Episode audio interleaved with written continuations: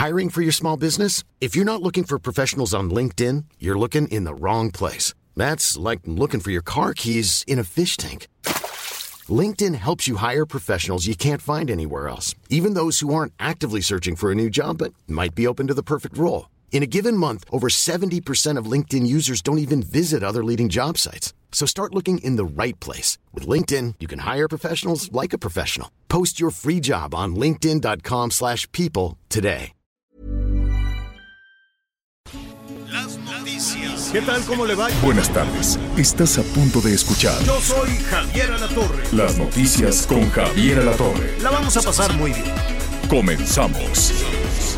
Hoy salí en el viejo Mustang que tanto te gusta. Ventanas abajo, me ha costado trabajo estar sin ti. Yo te espero aquí, otra noche en LA. Otra noche en LA. Muy buenos días, muy buenos días, gracias por estar con nosotros. Estamos en las noticias con Javier Alatorre, soy Ana María Lumeli. En un momentito ya estará con nosotros Javier. Por lo pronto estamos escuchando a Ricky Martin, el grandioso Ricky Martin, y nos canta esto que dice otra, otra noche en LA. A ver, Betty, súbele.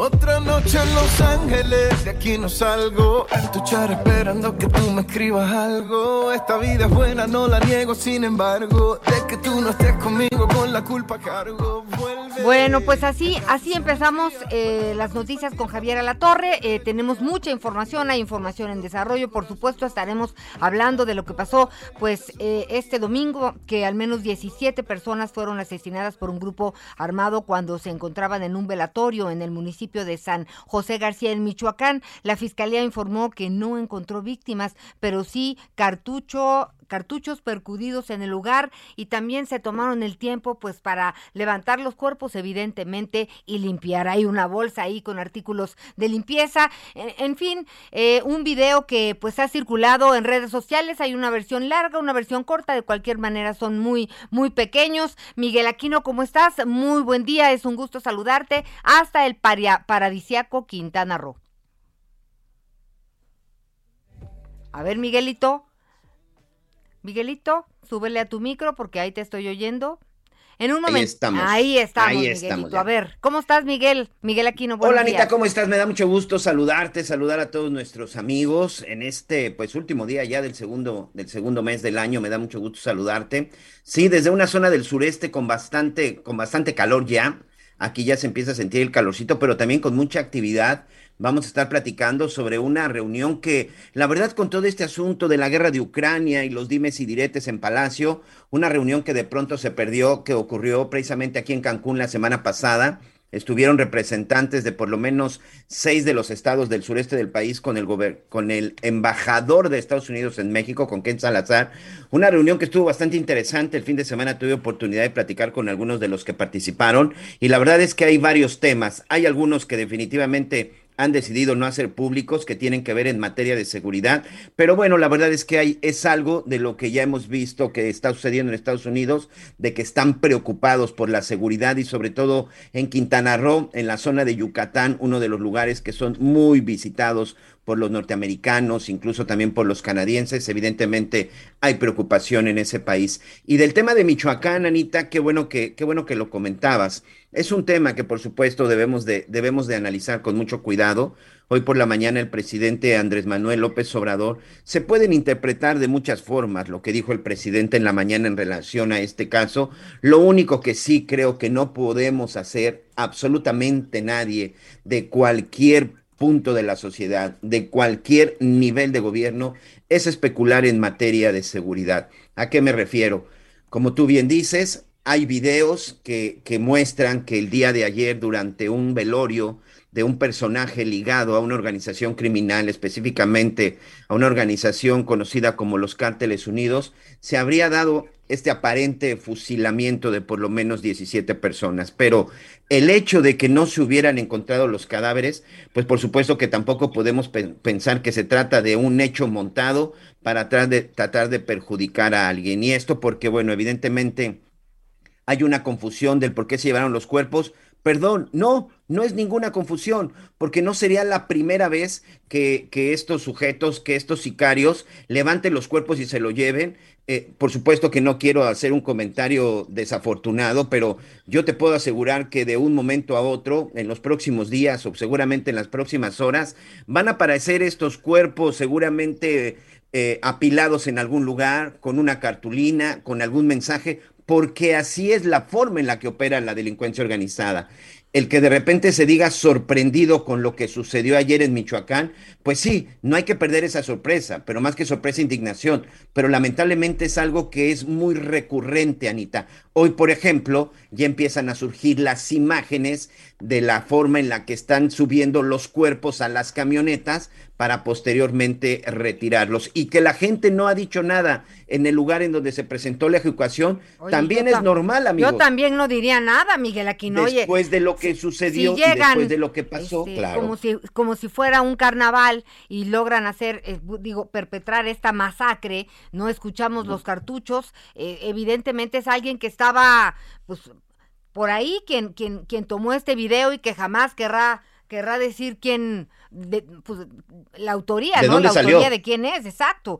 Este, Por supuesto. e- Es espeluznante, es increíble. Está fallando la estrategia. Por lo pronto, en Michoacán, ya lo hemos visto una y otra vez, este, a través de un comunicado, la Fiscalía General del Estado indicó que inició una carpeta de investigación por estos hechos ocurridos en San José de García, municipio de Marcos Castellanos, aunque bueno, insisten en que no encontró los cuerpos de quienes fueron presuntamente asesinados y pues ya personal de la unidad especializada en la escena del crimen realizó las diligencias en la calle Reforma, lugar donde se reportó a través de redes sociales la agresión con disparo de armas de fuego contra un grupo de personas. Es, es, es, es- o sea, yo lo veía Miguel Aquino y de verdad trataba de encontrar en dónde estaba la falla, la mentira, eh, el malentendido, porque pues es, es increíble cómo forman a las, las personas y las ejecutan. Eh, entonces, pues sí creo que, que esto sienta un precedente de violencia en esta parte del estado de Michoacán y sí habrá mucho que hablar en función de la estrategia, de lo que se está Claro. llevando a cabo, porque ¿sabes qué pasa, Miguel Aquino? De repente, eh, mira, eh, yo no dudo del trabajo que se esté haciendo en materia de seguridad, pero cuando pasan estas cosas, los números que nos dan en la mañanera, lo que nos explican, el número de, de militares, también de oficiales de la Marina, también el personal de la Secretaría de Seguridad Ciudadana, pues sí dices, no, o sea, la verdad es que no entiendo por dónde van ellos y por dónde va la delincuencia, porque parecieran dos caminos, este, pues que, que jamás convergen. Entonces, pues sin lugar a dudas estaremos hablando de este tema. Y también eh, tenemos más información en relación al gobernador de Nuevo León, Samuel García, quien anunció que a partir de este lunes 28 de febrero se incrementa el aforo del 75 al 100% en todos los espacios públicos, incluyendo partidos, casinos y conciertos, dando por concluida la cuarta ola de la pandemia. Hablaremos de este tema, sí debo decirle que es muy importante que estas cosas sucedan, nos urge el movimiento de la economía a todos por muchas razones, a todos y a todas, pero sí, no se olvide de su cubrebocas, cuélgueselo con una cadenita que ahora están por todos lados, cuélgueselo, traiga de repuesto en su bolsa, en su bolsa del pantalón, las mujeres podemos meter todo en, nuestra, en nuestras bolsas, su gel es muy, muy importante. Esto nos va a ayudar a contener la pandemia, el virus ahí sigue, ah, sí, sigue habiendo mutaciones, sigue habiendo, eh, pues, temas en relación al, al- a la COVID-19 que todavía, Miguel, aquí no estamos por descubrir. Sí, por supuesto que no, que, que estamos todavía por descubrir, pero que evidentemente, pues esto, esto que se da en Nuevo León es una muy buena señal.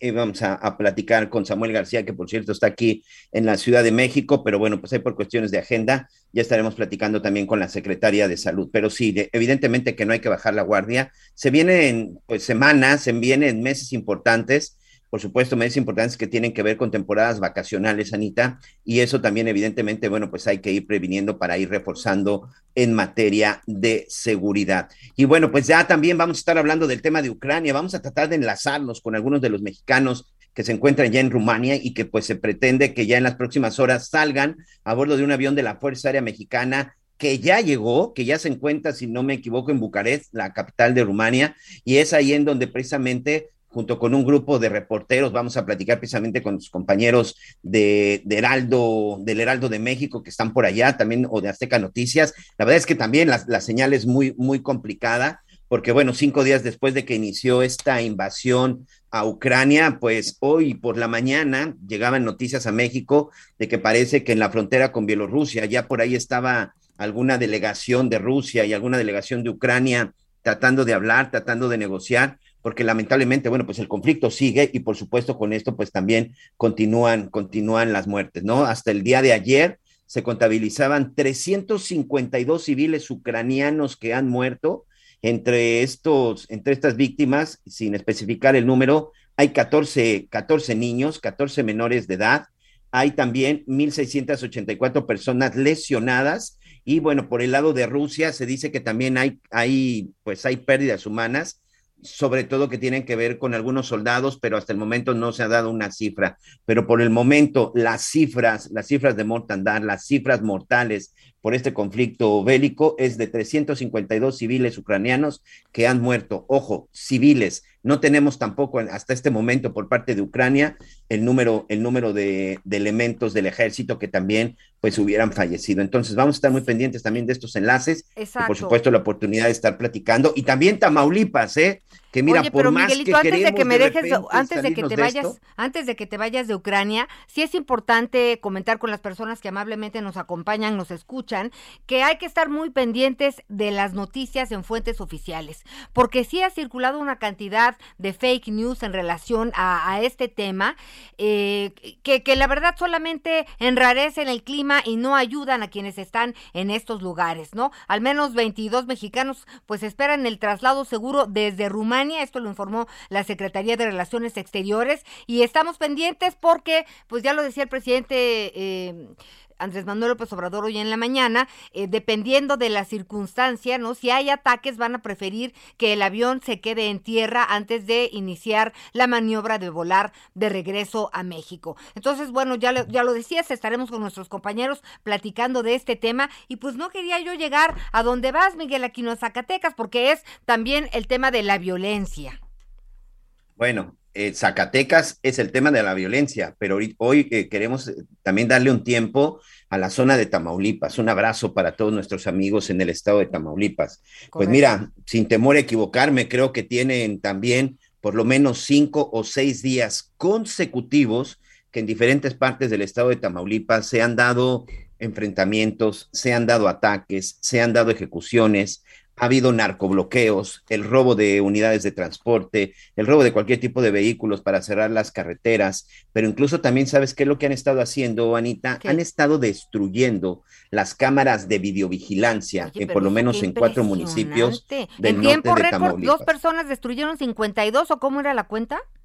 Sí, sí, sí, hasta el momento llevan 52 cámaras de vigilancia en estos municipios. De los mismos camiones que se han estado robando, han estado literal eh, tumbando los postes, tumbando los postes que se encuentran en estos diferentes municipios del estado de Tamaulipas, principalmente en la zona de, Reynosa, por supuesto en Matamoros también se ha dado este tipo de cosas, pero bueno, sí, eh, utilizan los camiones, llegan, tumban los postes y están este, destruyendo las cámaras de seguridad y en otros casos, pues por supuesto también lo han estado haciendo con armas de grueso calibre. ¿De qué forma o para qué sirve esto? Pues es muy simple es para evitar que las cámaras de videovigilancia reporten o detecten a los, a los sicarios, a los delincuentes que están cometiendo algún tipo de delito.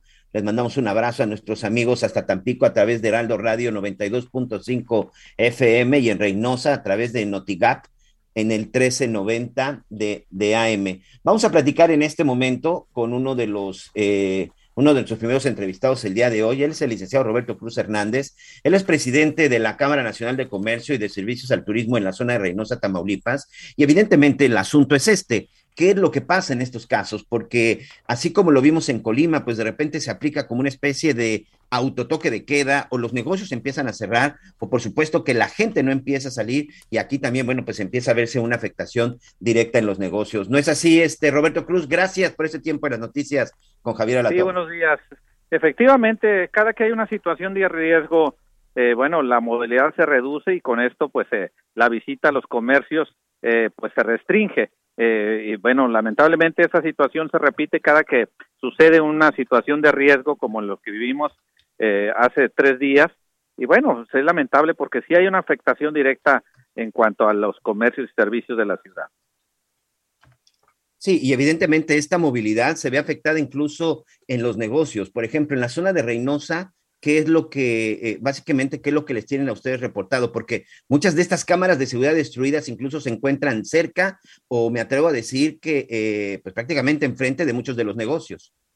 Bueno, efectivamente, en esta situación que vivimos eh, en los últimos días, bueno, la afectación es sobre todo en los negocios que tienen actividad en el giro nocturno, como toda la industria gastronómica, eh, las tiendas de conveniencia, las farmacias, son las que vieron reducidas sus horarios de servicio al tener que cerrar, obviamente, a un horario más reducido. Y efectivamente fue un ataque directo a la infraestructura de videovigilancia de la ciudad, eh, que están enlazadas estas cámaras al C5 y bueno, pues obviamente al no eh, este, estas cámaras son una herramienta adicional con que cuenta la autoridad para poder pues vigilar la ciudad y al ser afectada esta infraestructura, obviamente se reduce, se disminuye la capacidad de vigilancia de las autoridades.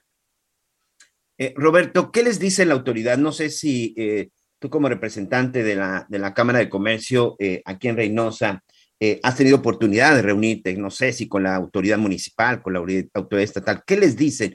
¿Qué es lo que está sucediendo o qué les piden? Paciencia, no salgan, cierren los negocios. ¿Qué les dicen? No, la verdad que si, si bien eh, esta situación ocurrió en dos ocasiones, en dos días anteriores, fue un horario nocturno, digo, afortunadamente, dentro de los males que tenemos, eh, la afectación no fue tanta por el horario en que se llevaron a cabo. Afortunadamente, somos una ciudad resiliente que hemos aprendido a adaptarnos a estas circunstancias y ahorita las actividades ya transcurren con normalidad. Y bueno, eh, esta, la, comunicación que hemos tenido con las autoridades es únicamente a través de los comunicados oficiales que se han emitido. tenemos entendidos que hoy está sesionando el grupo de coordinación para la reconstrucción de la paz en el Estado aquí en la ciudad de Reynosa. Ah, eh, bueno, este, ojalá y que después de esa reunión ya puedan eh, emitir eh, una información más acertada de, qué, acciones se van a llevar a cabo para evitar que continúe este, continúen estas situaciones de riesgo. Sí, y además yo creo que es una parte muy importante la información, porque lo hemos visto en muchos casos, ¿no? Que de repente la desinformación o lo que circula en Reyes, en redes, perdón, por ejemplo, para nuestros amigos que nos escuchan al interior de la República, Roberto, platicarles que en el estado de Tamaulipas hay una red muy grande a través de Internet, a través de diferentes redes sociales, Código Rojo, en donde ahí los propios vecinos pues van colocando información sobre una situación de emergencia o una situación de seguridad que muchas veces, bueno, pues también, no digo que se pueda tratar de fake news, pero sí de repente de información no confirmada, ¿no? Sí, es correcto. Efectivamente, ante eh, eh, al inicio de las situaciones de riesgo de hace muchos años, bueno, eh, como una manera de autoinformarse, las redes sociales fueron una herramienta muy útil y que aún se siguen utilizando. y bueno, desde estas plataformas, la ciudadanía reporta incidentes que suceden en toda la ciudad y bueno, efectivamente, pero cuando puede haber situación que no es real, lamentablemente. El uso de estas plataformas también se, pues, se presta para la desinformación, pero los ciudadanos hemos eh, aprendido a autoconfirmarnos. Si en, una, eh, si en un área de la ciudad se reporta un incidente, bueno, ya sabemos que tiene que haber otras confirmaciones por parte de vecinos de esa área para realmente verificar que es cierto. Hay una especie de, de autoverificación que nos es muy útil en estos casos y bueno, pues eh, sin duda que seguirá siendo una herramienta muy útil para autoprotegernos los ciudadanos. Sí, sin duda, una, una, una herramienta muy útil. Roberto, ya solo te robo un minuto más. Entonces, en este momento podemos decir que este, podemos, podemos tener en determinado momento la tranquilidad de, no, no de que ya lo más difícil ha pasado. Lamentablemente Tamaulipas pues ya tiene muchos años que se ha visto aquí en medio de este conflicto entre grupos de narcotráfico, pero hoy podemos decir que poco a poco empieza a regresar la normalidad después de este ataque del que no se sabe mucho porque aún no hay una posición oficial. Es correcto, ¿no? Eh, ahorita ya las actividades están transcurriendo, de manera normal, eh, eh, como cotidianamente lo hacemos. Sí fueron hechos de que tuvimos en los días posteriores, pero que como te comento, afortunadamente eh, eh, nos hemos adaptado a esta circunstancia y después de que transcurren estas eh, situaciones de riesgo, la ciudad vuelve a tomar su cauce normal, porque bueno, no podemos eh, detener nuestras actividades eh, cotidianas por estas situaciones. Muy bien, bueno, pues ahí está. Muchas gracias, muchas gracias Roberto Cruz Hernández, presidente de Canaco Servitura en Reynosa, Tamaulipas. Te mandamos un abrazo y un abrazo para todos nuestros amigos en el estado de, de, Tamaulipas. Y oye, nada más una, ya para concluir, ¿hay ya por ahí seguridad o llegó refuerzo de autoridades federales o no fue necesaria la presencia de la Guardia Nacional? No, aquí tenemos destacamentos de la Guardia Nacional, de Sedena, obviamente de la Policía Estatal, que son los primeros respondientes ante estas situaciones de riesgo. Y bueno, eh, no, ha, no hemos tenido conocimiento de que haya un mayor reforzamiento por parte de estas corporaciones. Sin embargo, como te comento, el día de hoy sesiona aquí en nuestra ciudad el grupo de coordinación de para la paz, que donde donde se reúnen todas las corporaciones que brindan seguridad en el estado de Tamaulipas. Bueno, vamos a estar muy pendientes para ver cuáles son las medidas, sobre todo para estarle informando a nuestros amigos en este bonito estado del norte del país. Te mandamos un abrazo, Roberto. Gracias. Muchas gracias. Estoy a sus órdenes. Anita. Pues bueno, eh, entre muchas otras cosas, Miguel, además de la seguridad, pues hoy es el Día Mundial de las Enfermedades Raras. Y pues todos diremos de qué, eh, de qué va esto. Fíjate que hasta que no tienes una enfermedad la que sea tal o cual, entiende uno la circunstancia por la que pueden atravesar muchas de estas personas.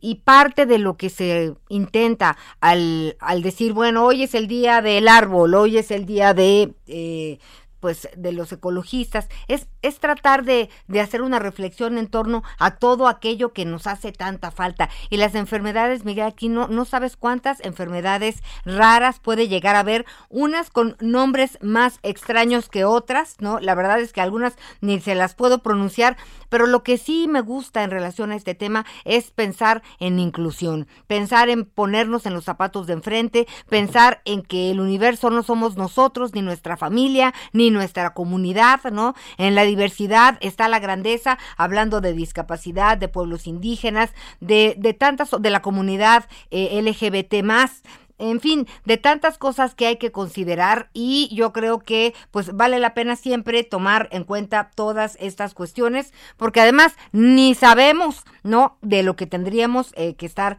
enterados. Y alguna otra cuestión, Miguel Aquino, es, es quincena, hay que tener muchísimo cuidado y el otro día me preguntaba a alguien, oye, a ver, sí vamos a los cajeros, no vamos a los cajeros, este sí las criptomonedas, no las criptomonedas. Y fíjate que estaba yo pensando que a lo mejor no le entramos a las criptomonedas porque no tenemos la información necesaria y, y hablar de criptomonedas es hablar de un mundo de dinero que no vas a tocar pero también cuando hacemos transacciones vía internet, pues tampoco, tampoco tocamos el dinero. Entonces, de una manera o de otra, este como que todos los caminos van para allá, ¿no? Sí, sin duda, las transferencias eh, eh, interbancarias, a, esta, a este manejo de dinero virtual, ¿no? Creo que ese es uno de los caminos, sin duda, que, que, vamos avanzando al dinero virtual, que es una forma muy segura, pero también, ojo, ¿eh? porque también a través de estos mecanismos también de repente se dan muchos fraudes. Yo creo que una de las recomendaciones, y vamos a estar abordando aquí el tema, sobre todo con los expertos, que nos den las mejores recomendaciones de en qué, en qué espacio sí podemos hacer estas operaciones virtuales, cuáles son las mejores aplicaciones, cuáles son las, cuáles son las mejores redes, porque también en eso hay que tener mucho cuidado. Fíjate que en estos programas especiales que estamos haciendo para TV Azteca, uh -huh. ahorita que estoy en estos temas de mafias, estoy precisamente terminando una investigación que tiene que ver con las mafias cibernéticas, uh -huh. los delitos que cometen las mafias cibernéticas a nivel mundial, para que te des una idea, Ana María Lomelí, amigos, rebasan hasta tres veces más las ganancias que deja el narcotráfico. Los mafiosos cibernéticos hoy están ganando más dinero con sus estafas, con sus robos y sus engaños que la propia, la propia, eh, la propia distribución de drogas. Y ojo, fíjate que, bueno, aumenta el fraude cibernético y de entrada una de las últimas estadísticas oficiales que se tiene registra un millón quinientos setenta y siete mil novecientos ochenta y siete reclamaciones por un monto de dos mil quinientos veinte millones de pesos. Sí, el 92% sí, sí. de fraude cibernético en muchas, en muchas, en muchas versiones. Estaba platicando el fin de semana con alguien en, en la estética, en el salón de belleza, y me decía que a su esposo pues le, le, robaron su dinero. Le hablaron cuatro veces de, oiga, ¿usted autoriza esta transacción? No. Oiga, ¿usted autoriza esta transacción? No. ¿Usted autoriza esta otra? No. Y entonces dice, bueno, ¿sabe que ya para no estarlo molestando, dele link al mensaje que le vamos, dele clic al mensaje que le, que le estamos enviando, pues para ya tener eh, bloqueado que usted no está haciendo esas Y pues sí, le bloquearon esas transferencias y le, vaciaron su tarjeta de crédito. No podemos dar ni información y mucho menos clic a nada que nos mande. El banco no nos va a mandar nunca un link para dar clic. Esto hay que tenerlo muy claro. Y ya escuchamos las guitarras, Miguel. Así es, vamos a una pausa, pero no se vaya, regresamos con más en las noticias con Javier Alatorre. Otra noche en Los Ángeles, de aquí no salgo. En tu char esperando que tú me escribas algo. Esta vida es buena, no la niego, sin embargo. De que tú no estés conmigo con la culpa. Conéctate con Javier a través de Twitter, arroba javier-alatorre. Sigue con nosotros. Volvemos con más noticias. Antes que los demás. Heraldo Radio. La HCL se comparte, se ve y ahora también se escucha. Todavía hay más información. Continuamos. Las noticias en resumen. El actor mexicano Eugenio Derbez recibió este domingo un premio grupal por ser parte de los actores que participaron en la película Coda, en la ceremonia de los SAG Awards que entrega el Sindicato de Actores de Estados Unidos, Orgullo Mexicano. La Fiscalía General de la Ciudad de México informó que investiga la muerte del cineasta Samuel Ríos y Valles por el delito de homicidio doloso. La víctima fue atacada en un presunto intento de asalto el pasado viernes 25 de febrero cuando iba a bordo de su automóvil. José Alfredo Cárdenas Martínez, alias el contador, líder del cártel del Golfo, fue detenido en la Ciudad de México por el delito de privación ilegal de la libertad. Esta es la segunda vez que el criminal es detenido, ya que en 2019 también había sido aprendido en San Luis Potosí e inexplicablemente regresó a las calles. Hoy el dólar se compra en 20 pesos con 19 centavos y se vende en 20 pesos con 63 centavos. Y quiero aprovechar para saludar a todos nuestros amigos hasta la Unión Americana, que sabemos que nos están escuchando en este momento en Houston a través del canal 21.10, en la zona de Beaumont también en el canal 27.10, en Atlanta en el 22.10, en Radio Chicago nos escuchan a través de la 102.9 de FM Radio San Antonio en la 1520 AM. Y por supuesto, un abrazo desde la Ciudad de México, desde el corazón del país, al resto, al resto de la República Mexicana.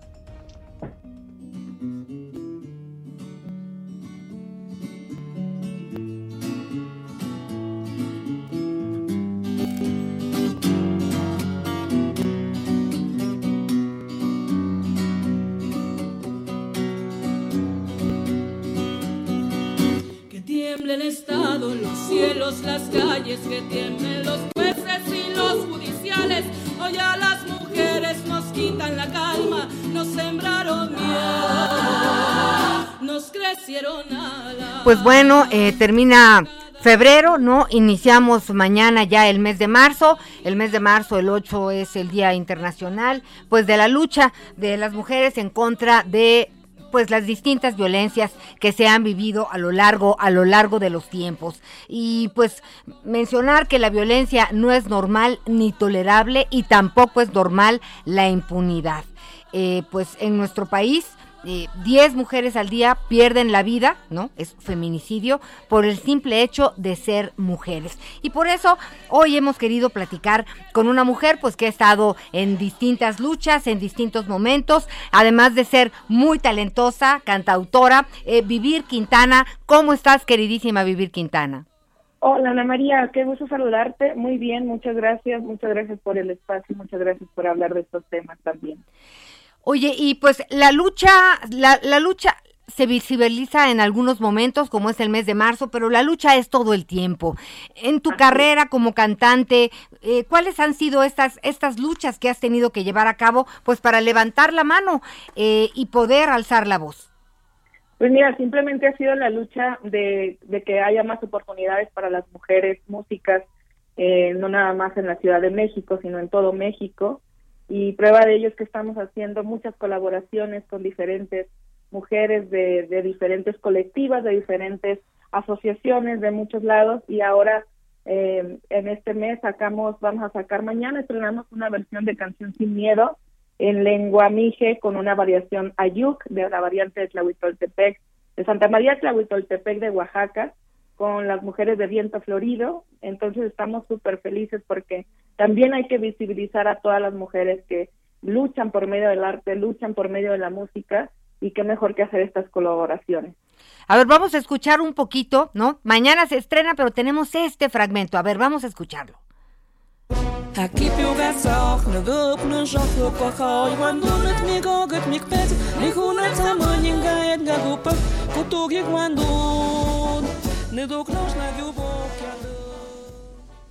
Leía en tus redes sociales que cuando lo escuchaste se te enchinó la piel, pero se nos enchina todas al escucharlas porque sí sabemos, sabemos lo que están diciendo y esta canción sí que le ha dado la vuelta al mundo. Y sabes que eh, vivir, digo, ser mujer tiene sus limitaciones y sus obstáculos en el mundo, porque la violencia de género está en crisis, las violencias en general en el mundo, pero ser mujer y ser mujer indígena eh, aún más. Entonces, realmente me parece que es un trabajo notable el que, eh, pues, ¿Cómo, fue? ¿Ellas decidieron? ¿Tú las buscaste? ¿Cómo estás haciendo esto para la traducción a distintas lenguas?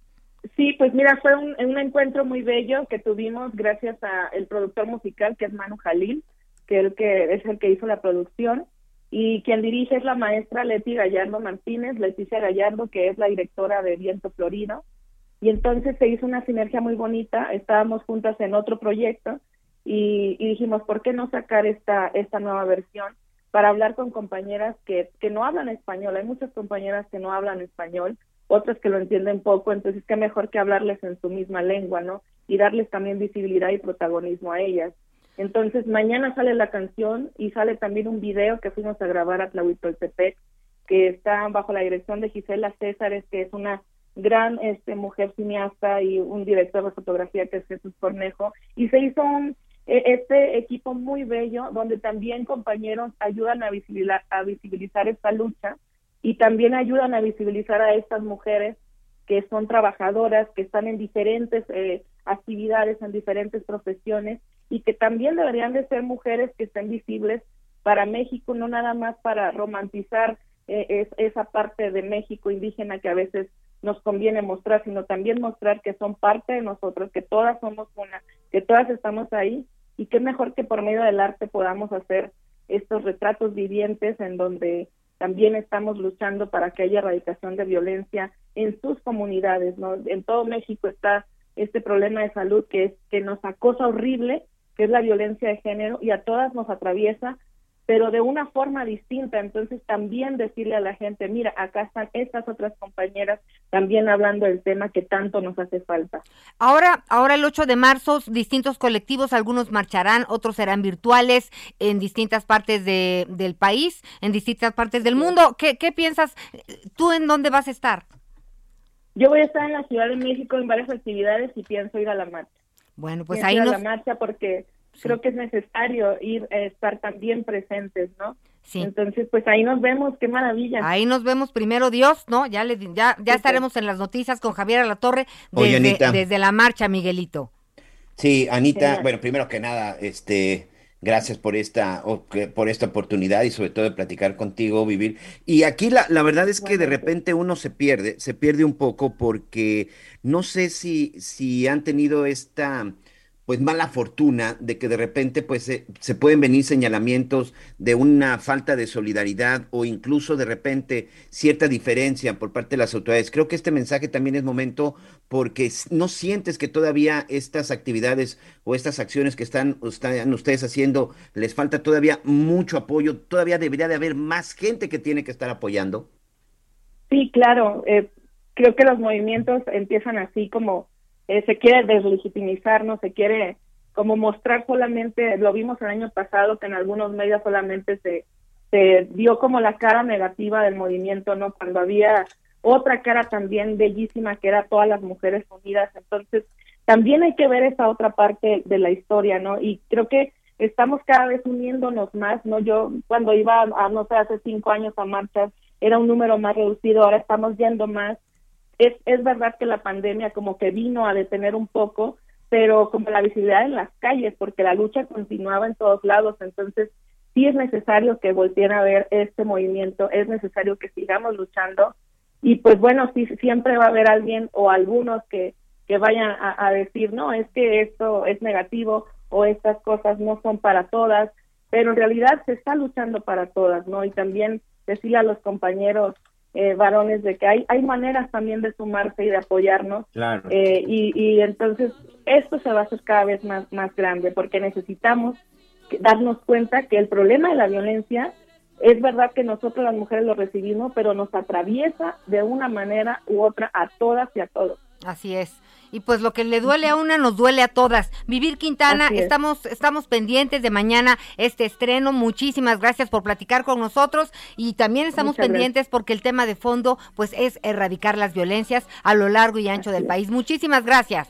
Muchas gracias a ustedes y no se pierdan mañana el video y la canción en todas las plataformas. Pendientes. Gracias, Vivir Quintana. Hasta luego. Gracias. Ay, Miguel. Fíjate que esta, fíjate que esta parte que comentas, eh, Anita, donde yo de repente sí tengo ahí eh, un poquito de discusión y diferencia con la gente que dice que apoya o no apoya estas acciones sobre todo de feministas, en donde de repente dicen, pues es un asunto de mujer. No, creo que también es un asunto de hombre. Y sabes, de repente yo cómo lo canalizo mucho como padre. Claro. Como padre de dos mujeres. O sea, no, no me imagino que el día de mañana ellas pudieran tener un novio, un esposo, un concubino, una pareja, lo que quieras, y que le ponga una mano encima a alguna de mis hijas de repente es ahí en donde uno, dice, Pero no se pierdan en esa parte. Te voy a es un asunto de mujeres. Y tiene que ver mucho con la educación. Fíjate que hay muchas mujeres que cuando, ya de veras están en una situación muy delicada, muy peligrosa en cuanto a su vida, que deciden acudir a la autoridad, hay veces que no saben la violencia física es clara, pero también hay violencia psicológica, económica, otros tipos de violencia patrimonial, este, porque las vuelven rehenes eh, a las mujeres y entonces es difícil poder enfrentar a la autoridad levantando una denuncia si en casa no hablamos de todos estos temas. Y es ahorita, es cuando están jóvenes, nuestras niñas, nuestros niños, son temas que hay que tratar en familia porque hace mucho tiempo estos temas de violencia no se tratan en la mesa y a las mamás pues no les gusta muchas porque no tienen manera de expresarlo, pero ya hoy es distinto, es una responsabilidad de todas y de todos pues que erradiquemos la violencia porque lamentablemente en pandemia lo vimos, las mujeres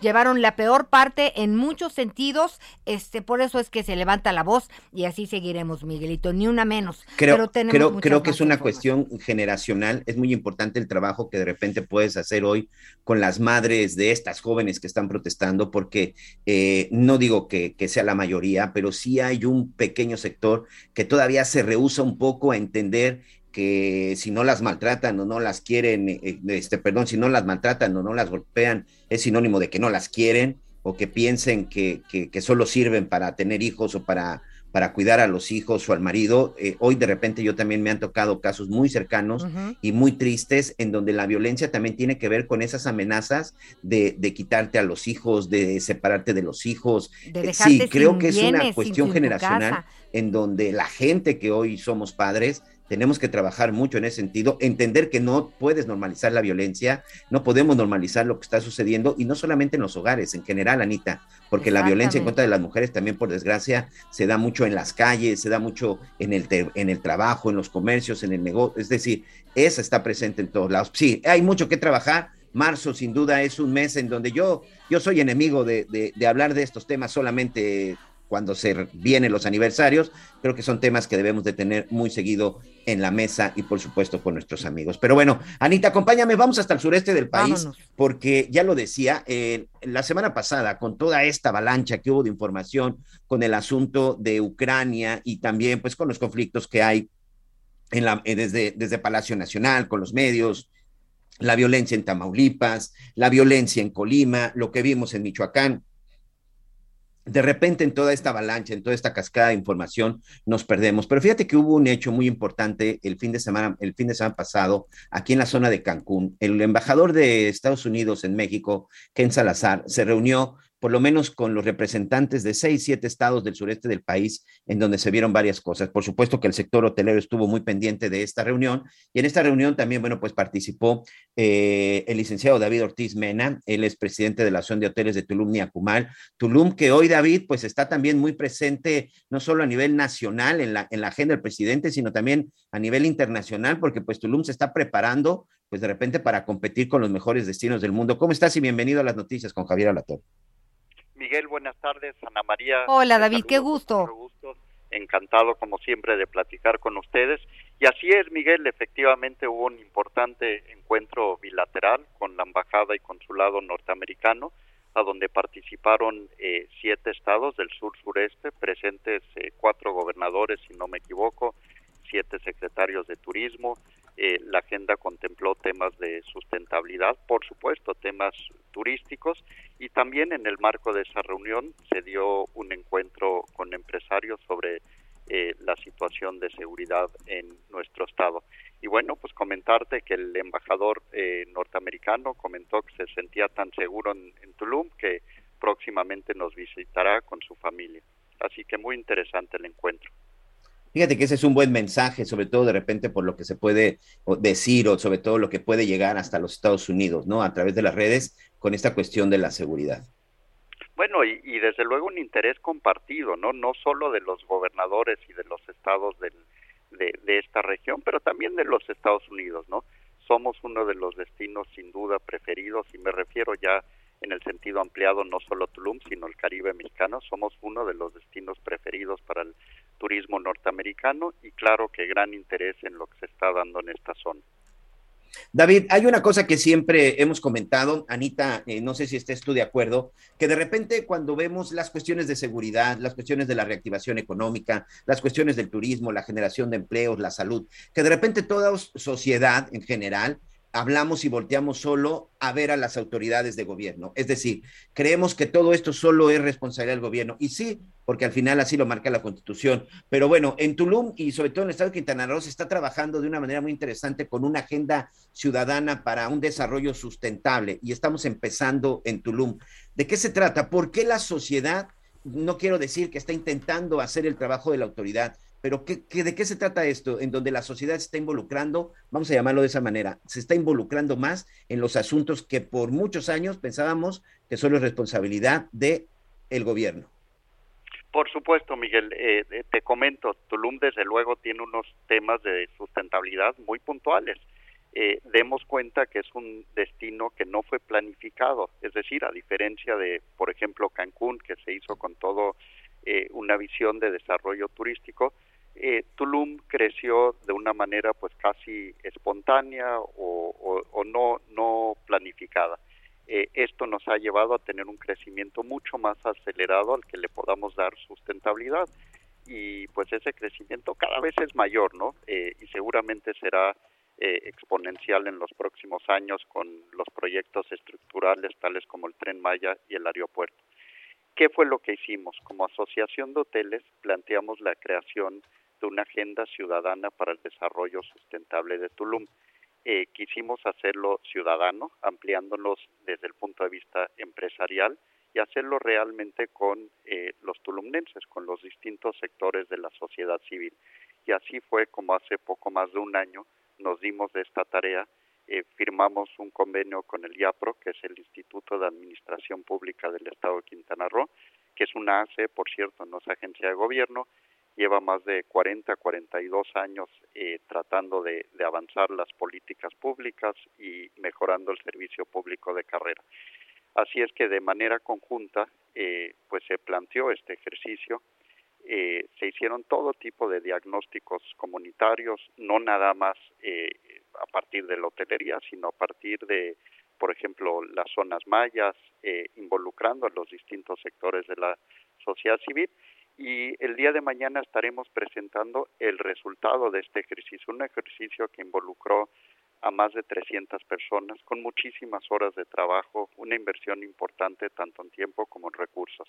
Así que esperemos que este eh, documento sea una importante herramienta para que eh, sea tomado en cuenta eh, por parte de quienes hacen las políticas públicas para que nuestro destino crezca de manera sustentable. Oye David, tuve el gusto de saludarte, de conocerte la primera vez ya hace casi tres años este, justo para hablar de, de, Tulum, de este crecimiento de Tulum y de la preocupación que, presentabas, bueno, como eh, presidente de, de, los hoteleros en ese momento, de, pues de, ese crecimiento, de hacerlo sustentable, de la infraestructura en todos los sentidos. Y yo quisiera saber ahora, tres años después, con este tema del aeropuerto en Tulum y del tren Maya, ¿Cómo, ¿Cómo van trabajando este, este asunto? Porque pues de que será, será o no? Bueno, claro, eh, yo, yo creo que la, hablar de falta de sustentabilidad en Tulum, eh, pues es mucho más amplio que simplemente temas ambientales. Eh, un ejemplo de es la, la, seguridad, por ejemplo, ¿no? que no hemos podido crecer nuestra policía al nivel que crece la población y tenemos ciertamente temas muy puntuales en aspectos, por ejemplo, de vivienda, eh, estos proyectos que tú mencionas, pues a corto plazo traerán consigo trabajadores, eh, sin lugar a duda son, son buenos, van a ayudar al desarrollo regional, pero sí es un gran reto, ¿no? Eh, ver lo necesario para que con estos proyectos crezcamos de zona ordenada. ha sido muy comentado el cambio del tramo 5 Sur del tren Maya, que ya no pasará por la carretera, lo cual creemos que es muy afortunado, sí nos preocupaba mucho la posible afectación que pudiera generar esta obra. Entonces no va a haber expropiaciones, ya ves que también se platicó en algún momento. Bueno, eh, inicialmente se dijo que por la carretera habría expropiaciones a los predios hoteleros. Esto nos preocupaba mucho porque son los predios pues de mayor posibilidades de desarrollo y generación de empleo eh, creemos que habría sido devastador el irrumpir lo que es básicamente la única vía de acceso para Tulum. tomemos en cuenta que Tulum tiene una estadía promedio en los hoteles de zona costera de dos noches. Entonces, irrumpir el flujo vehicular por un periodo prolongado, dos años, pues habría sido, eh, creemos, devastador para, para este sector. Afortunadamente se planteó variar el trazo, ya no por la carretera, sino eh, hacia adentro. Claro que va a haber algunas eh, expropiaciones, seguramente las tendrá que, haber eh, para un proyecto de utilidad pública, pero me parece que ha habido gran aceptación de quienes tienen predios por a donde está el trazo actual del, del tren Maya. Contrario a limitar los terrenos de mayor plusvalía, creemos que puede generar otro polo de desarrollo. Muy bien. Oye, David, pues ya nada más para concluir. Mañana es entonces este informe de actividades. Va a estar por ahí el gobernador y evidentemente es un primer informe en donde pues espera que cada vez pues más grupos estén, se estén integrando. Insisto, no solamente podemos dejar en manos de la sociedad el crecimiento de una comunidad, de un municipio, incluso del país. Correcto e importante notar que no es un ejercicio empresarial, se volvió ya un ejercicio ciudadano donde participan los distintos sectores de, la ciudadanía. Eh, mañana se termina o se presenta el resultado de este importante ejercicio y desde luego daremos seguimiento para impulsar que sea tomado en cuenta. Y, oigan, pues los muchas gracias. Los dos ahí tienen, Miguelito. Eh, no te vayas, Miguelito. Los dos no nos contaron nada de Andrea Bocelli. Ah, ya te platicaré, ya te platicaré más. Por ahí, este, eh, por ahí vi al gobernador eh, que andaba acompañado de su esposa. Eh, mira, rápidamente, este, despedimos a nuestro amigo David Ortiz. David, muchas gracias porque sabemos que trae una agenda ahí importante. David, muchas gracias. Un abrazo, David. David. de estar por ahí el día de mañana, pero por lo pronto, pues mucha suerte y gracias por este tiempo de las noticias con Javier Latorre. Gracias. Gracias, Miguel. Gracias, Ana María. Un abrazo. oye, rápidamente, estos minutos los quiero aprovechar. Mira, la verdad es que sí, fue un concierto muy bonito, una tarde espectacular en la zona de Maromas, pero tache, triple tache para los que organizaron. ¿Por qué? Una organización pésima, vergonzosa. Anita, tuvieron a la gente, imagínate, un concierto de Bocelli donde te pidieron ir evidentemente con una vestimenta eh, pues determinada, beach glam, como le llaman. ¿Y cuál es esa, Miguelito? Perdóname que te pregunte, ¿cuál es esa? Guayabera. es, eh, es como para ir a un evento, como si fueras a una boda en la playa, como si fueras a un evento. O sea, una guayabera eh, bonita y tu formal. pantalón de vestir. Sí, sí, guayabera, pantalón largo, zapatos, la- claro. las, las señoras también, o sea, muy elegantes y todo. Pero bueno, fue terrible la organización en esta zona de la playa Maromas y le te voy a explicar por qué rápidamente. Hacían que dejaras tu coche en un terreno baldío que acondicionaron ahí en plena carretera y supuestamente te iban a llevar en estos, en una camioneta hasta el lugar del evento, que de donde estaba el estacionamiento eran 7, 8 minutos hacia el interior, que es por una zona de manglares, que es una carretera muy pequeñita. Dos horas y media parada la gente para podernos subir a una unidad. El concierto que estaba programado a las nueve, a las ocho y media, empezó a las nueve de la noche, porque a las nueve de la noche había gente todavía parada en el estacionamiento que no los podían ingresar.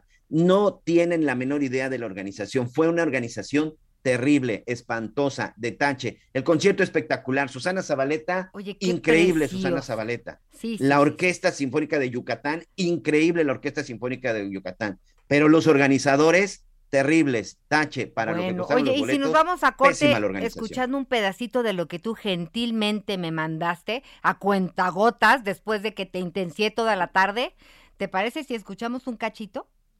A ver, sí. A ver, a ver, ahí Betty está haciendo magia, que ya lo tiene, porque sí, se le enchina a uno la piel. ¿Y sabes qué? Uno no- que no sabía esos detalles. Eh, a ver.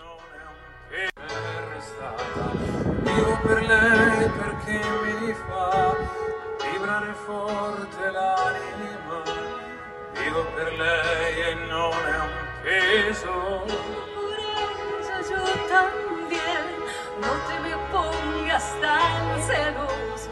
Ella entre todas De Twitter, arroba Miguel Aquino.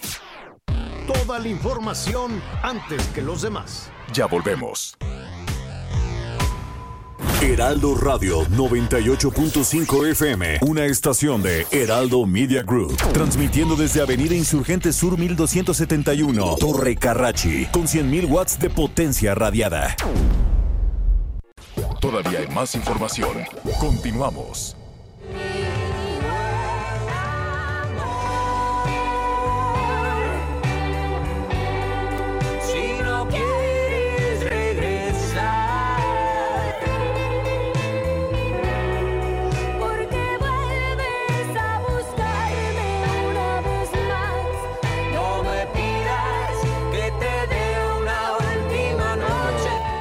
Qué gusto saludarlo, qué gusto saludarlo cuando estamos entrando a la segunda parte del programa.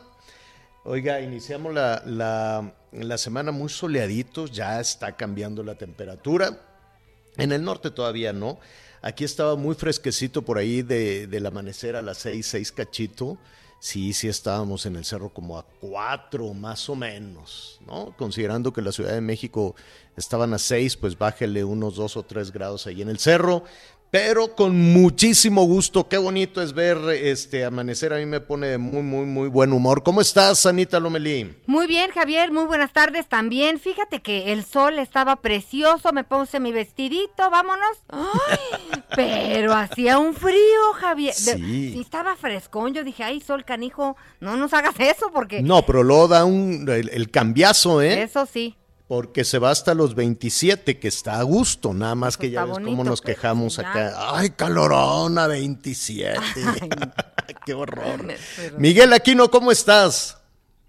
Hola Javier, ¿cómo estás? Me da mucho gusto saludarte. Sí, la verdad es que ya lo decíamos, empieza a sentir el calorcito.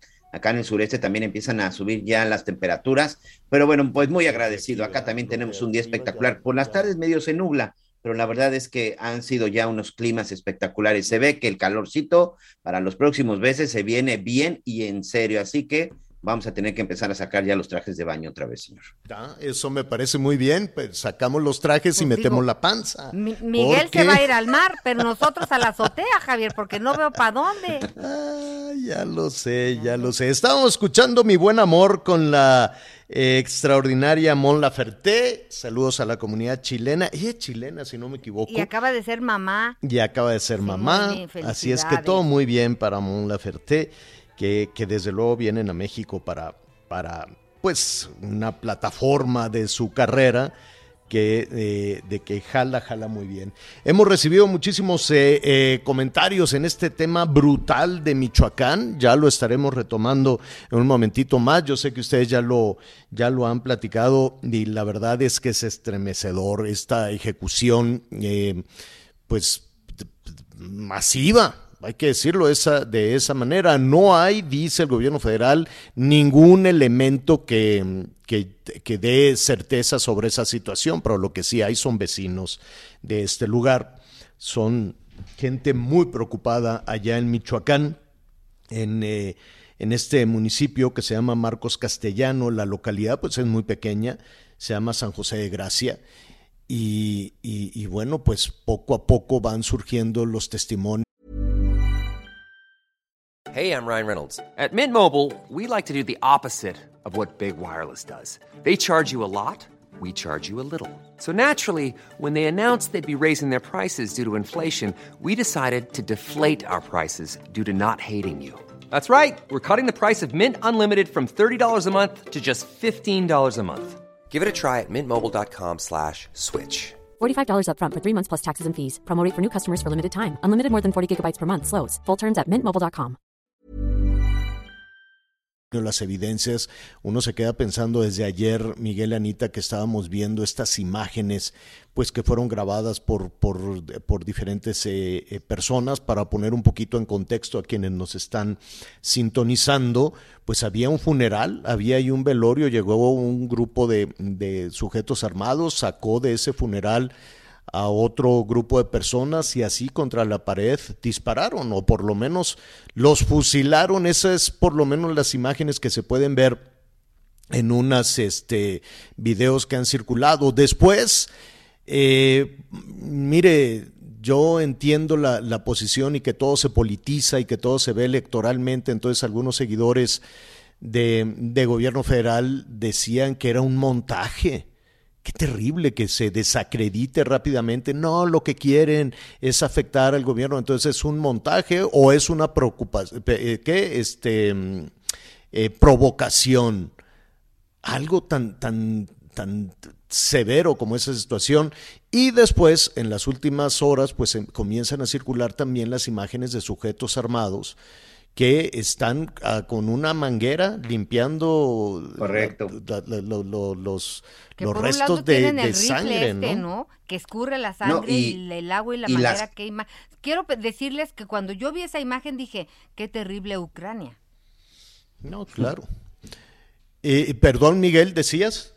No, y te iba a decir, y las imágenes también de las camionetas eh, cuando están cargando los cuerpos, donde comprueba que sí hubo cuerpos y que sí se llevaron los cuerpos. Ya lo explicaba yo hace un momento, Javier. De repente, bueno, los que no estamos muy involucrados con estos temas, pues de repente nos sorprende y la pregunta es, bueno, pero ¿por qué si los ejecutan, por qué se los llevan? Normalmente lo que hacen siempre estos sujetos cuando ejecutan a una persona y sobre todo cuando ejecutan un, un grupo tan numeroso. Eh, hoy incluso se está hablando ya de que no fueron 17, sino 19 las personas que habrían sido asesinadas. Eh, de repente, seguro, ya le decía yo, me atrevo casi casi a apostar que no tardan muchos días en aparecer los cuerpos apilados cerca de una comandancia, cerca de un destacamento, cerca de una carretera, cerca de una plaza, con una cartulina, seguramente mutilados, seguramente, porque es la forma en la que estos sujetos tratan de sembrar terror, que de repente a las autoridades no les gusta mucho esta palabra de terrorismo, pero finalmente eso es lo que provoca, ¿no? Estos actos terroristas de estas ejecuciones y que después pues van y lanzan los cuerpos, como lo hemos visto en Zacatecas, como lo vimos en Michoacán, cuando en aquel palenque de repente en plena pelea de gallos aventaron varias cabezas de, de algunas personas. Perdón por ser tan descriptivo, pero lamentablemente no es, vaya, no es sorprendente que hayan ejecutado a estas personas y se las hayan llevado. No, no es sorprendente la verdad es que es una situación que normalmente hacen estos delincuentes y que, insisto, y que seguramente los cuerpos no tardan en aparecer con algún tipo de mensaje. Pues es terrible.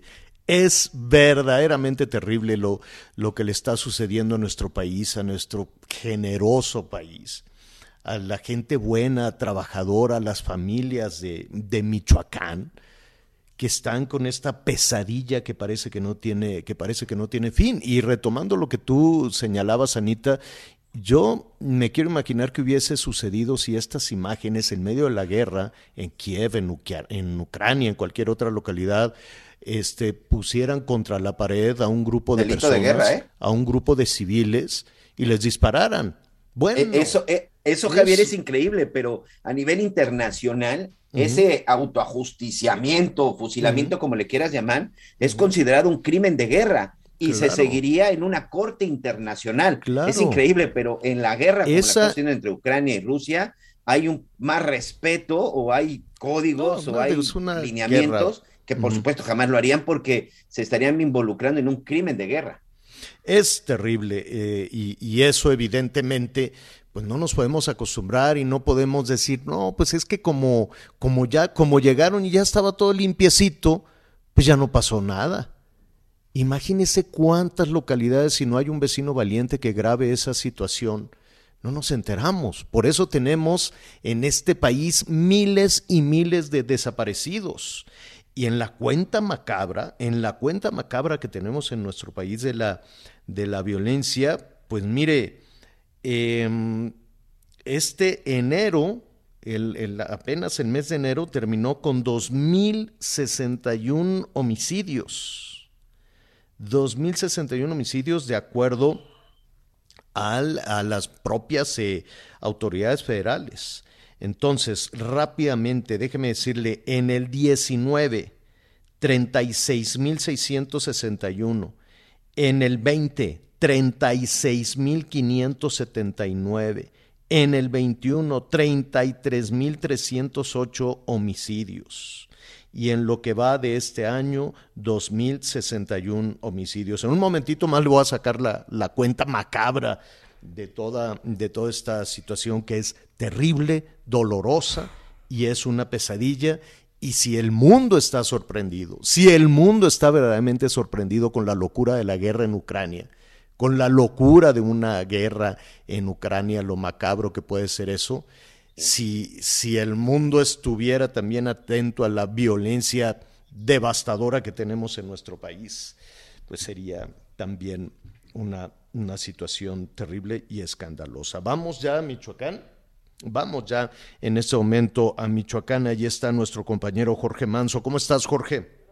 Javier, con el gusto de saludarte a ti, a Miguel y por supuesto también a, Ana María desde acá de Michoacán con mucha información. Oye, eh, dime, dime algo en este, en este tema macabro. Hay quienes, este, pues en voz baja decían, pues como no encontramos nada, no podemos decir nada. Pero ¿qué comenta antes de, de- de saber si la autoridad ha dicho, esta boca es mía, si la autoridad ha señalado algo? ¿Qué es lo que comenta el ciudadano allá en, en Michoacán, Jorge? Mira, lo que comentan los ciudadanos en esta región principalmente que quienes tienen el control son los grupos de la delincuencia. Son los que tienen eh, pues el poder absoluto. eh, a ese nivel podría decirlo porque finalmente el hecho ocurre aparentemente tres horas antes de que comience a difundirse. No llegó la autoridad municipal, la policía municipal en este caso, ni la policía estatal. Y fue hasta que se desplegó un grupo eh, de operaciones que fue integrado por la Guardia Nacional y la propia Secretaría de Seguridad Pública, que llegaron a la zona los elementos de la Fiscalía General y fue que encontraron solamente indicios de lo que pudo haber sido esta masacre. Y digo pudo haber sido porque finalmente eh, hay videos que han eh, pues narrado justamente un hecho donde se registró un enfrentamiento y también aparentemente eh, pues hubo un ataque directamente a personas que fueron formadas eh, y a las que aparentemente se les tiró. Justamente eh, esto es lo que revela eh, los videos que son fueron proporcionados justamente por habitantes, no fue proporcionado por nadie más. El terror que vive esta región indiscutiblemente solo refleja el día a día, eh, Javier, y que eh, pues bueno es parte de lo que eh, pues seguramente no todos tenemos imágenes, pero que se está viviendo finalmente en estas regiones, principalmente en estos municipios limítrofes de Michoacán con Jalisco, en donde la guerra evidentemente es mucho más eh, fuerte. Ahí eh, murió justamente uno de los personajes que aparentemente eh, pues eran cabecilla de los grupos delincuenciales de la zona, a quien apodaban el pelón. El pelón tenía la advertencia, de acuerdo con informes de inteligencia de que no podía regresar a esa zona. Sin embargo, acudió al funeral de su mamá y esto habría derivado en la el enfrentamiento y también la ejecución de personas. El número, evidentemente, han manejado eh, 17, 10. Lo que sí es un hecho es de que sí hubo fallecidos, sí hubo personas muertas en la zona. Hay videos también que, que han circulado ya donde se ven eh, personas apiladas en la caja de una camioneta. Eh, podría haber más vehículos que también hubieran eh, desplazado a, a los fallecidos. Eh, hubo tiempo suficiente entre que llegaba la autoridad y el hecho que se registró en esta cabecera municipal de este municipio michoacano, Javier. Oye, ¿qué ha dicho el gobernador, el gobierno del estado? Hasta este momento no hay ninguna postura oficial del gobernador. Lo único que eh, dio a conocer el gobierno de Michoacán fue el despliegue de las eh, fuerzas estatales eh, junto con la Guardia Nacional. Resguardaron salidas, entradas a la cabecera municipal de Marcos Castellanos, tras, eh, dice el comunicado, detonaciones de armas de fuego. Entonces, hasta este momento eh, han sido muy cautos. La fiscalía fue la que dio más eh, detalles de lo que habría ocurrido, entre ellos justamente pues que eh, no encontraron eh, los cuerpos y que eh, habían eh, indicios de que había sido lavada la zona en donde ocurrió este hecho. Eh, había castillos percutidos, había rastros de sangre, eh, pero hasta este momento no hay ninguna postura oficial desde el gobierno de Michoacán y insisto, la Fiscalía General de Michoacán es la que ha dado detalles un poco más sobre este hecho. Oye, Y- Javier, Sí, eh, fíjate que eh, lo que sí pasó es que en la mañanera el presidente dijo lo siguiente, ¿quieres que lo escuchemos? A ver.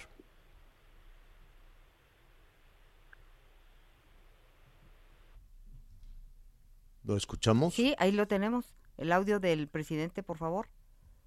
evidencias de que hubo un enfrentamiento, hay casquillos, creo unos restos, pero no los cuerpos, porque se habla en las redes sociales de 17 fusilados. Me llamó la atención porque esas noticias, por lo mismo, quién sabe, lo que, lo que sucede es que me llama la atención porque ojalá y no sean ciertos, ¿no? Sea, y que este no sea como lo están difundiendo. Y todavía no tenemos información, pero ya lo dan como, como un hecho. Fusilan a 17 en velor. Deseo con toda mi alma que no sea como ellos lo están dando a conocer. Pues sí, todos deseamos que efectivamente no, no sea de, de- de esa manera, pero sabes que además, Jorge, que es muy probable y solo probable que lo que escuchemos es que sea un enfrentamiento entre grupos criminales que se están peleando el control de la zona, ¿no? Eso es al final de la, de la investigación y dicen se abrirá una carpeta de investigación y vamos a hacer esto y qué es lo que concluyen, así como se ha dicho en Colima, como se ha dicho en Tamaulipas, como se ha dicho en Jalisco, como se ha dicho en Zacatecas recientemente, Zacatecas que está ardiendo, como se ha dicho también en, en Michoacán en reiteradas ocasiones, son bandas del crimen organizado que se están peleando el control de la zona.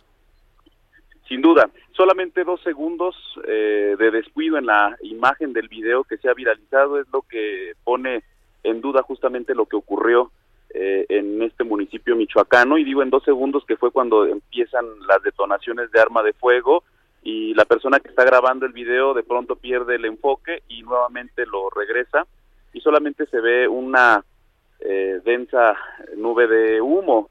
Esto producida justamente por los disparos que eh, pues dieron eh, a la pared y que provocaron justamente este hecho. Entonces, ¿qué es lo que te puedo decir, Javier? Eh, en Michoacán la situación es compleja, eh, lo que se está viviendo sí es, eh, o por lo menos lo que vimos en videos, sí es de terror.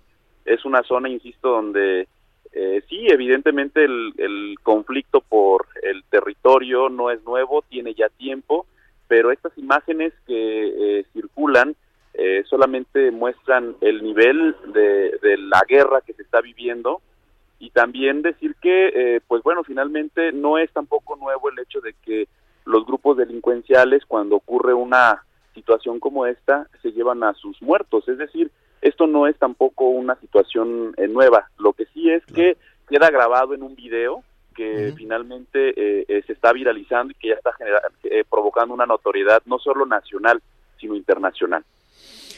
Jorge, te vamos a pedir que nos mantengas al tanto y desde luego por tu conducto un abrazo a todos nuestros amigos que nos escuchan allá en diferentes regiones de Michoacán. Gracias Jorge, cuídate por favor. Un abrazo para todos ustedes y por supuesto vamos a seguir pendientes de lo que ocurre en torno a este caso y por supuesto de la información que se genera en Michoacán. Muchas gracias. Gracias, al contrario. Nuestro compañero Jorge Manso, qué cosa tan terrible lo que está viviendo allá. Hay información en desarrollo en este momento porque ya está la secretaria de Energía, Rocío Nale, hay gobernadores también. En el último, en el último día de, del diálogo, bueno, los abierto. legisladores le dicen el Parlamento abierto, Ajá. hay para quienes dicen que es pura simulación, que es pura vacilada, que tienen Pero ya resuelto no. Sí, debates, pero a la hora de la hora, pues habrá que ver. Este si le van a cambiar una coma a la reforma energética, ¿no? O al, Pues mira. o al tema de la reforma eléctrica. Yo creo que ahí los, los legisladores son importantísimos que han escuchado todas las voces porque lo primero que dijo el... Anita, pero si solo la mayoría son la legisladores de un CFE, solo partido, Oye, es ¿hay que duda dicen- de qué va a pasar con esa reforma? Dicen, si le cambian una coma ya se fue todo al traste, debe de ser tal cual. Y pues el chiste no. es que es ¿Y entonces para qué negociando todas las partes, ¿no? Pueda, Ya, pueden parecen- llegar a un ya- consenso ya que ustedes parecen diputados, ¿eh? Ay. Ya, ya parecen diputados Miguel ustedes Aquino. dos. Oiga, bueno, va- vamos a ver finalmente si le van a cambiar una coma o no, si Morena necesita al PRI, si le van a hacer manita de coche al PRI para que, ah, para que apruebe sin modificarle una coma. Y miren, ver si efectivamente, como dice Anita, tomaron conciencia, reflexionaron los legisladores y dijeron, trató, ¿cuántos vamos a oírlos a todos o nada más van a seguir una, una indicación. Y, y antes de ir con nuestro siguiente invitado y a propósito de, de energía, pues déjeme decirle que Pemex está anunciando que tuvo pérdidas otra vez, ¿no? que tuvo una pérdida neta de 124 mil millones de pesos, un poquito más, 124 mil 66 millones de pesos de pérdida en el último trimestre del año pasado, de acuerdo con el reporte de, eh, del mercado bursátil de la Bolsa Mexicana de Valores. Entonces, eh, pues están ahí registrándose pérdidas. La Comisión Federal de Electricidad también está registrando pérdidas. ¿Se podrá revertir esta situación de las pérdidas en la Comisión Federal de Electricidad, de las pérdidas en Pemex con esta reforma o con la ruta que se está planteando y que se está discutiendo en este momento en la Cámara de Diputados. Vamos a, a platicar con uno de, de los eh, analistas en energía, en la consultoría económica también muy acertado, Gonzalo Monroy, a quien seguimos siempre toda su actividad en las, en las redes sociales. Gonzalo, qué gusto saludarte, ¿cómo estás?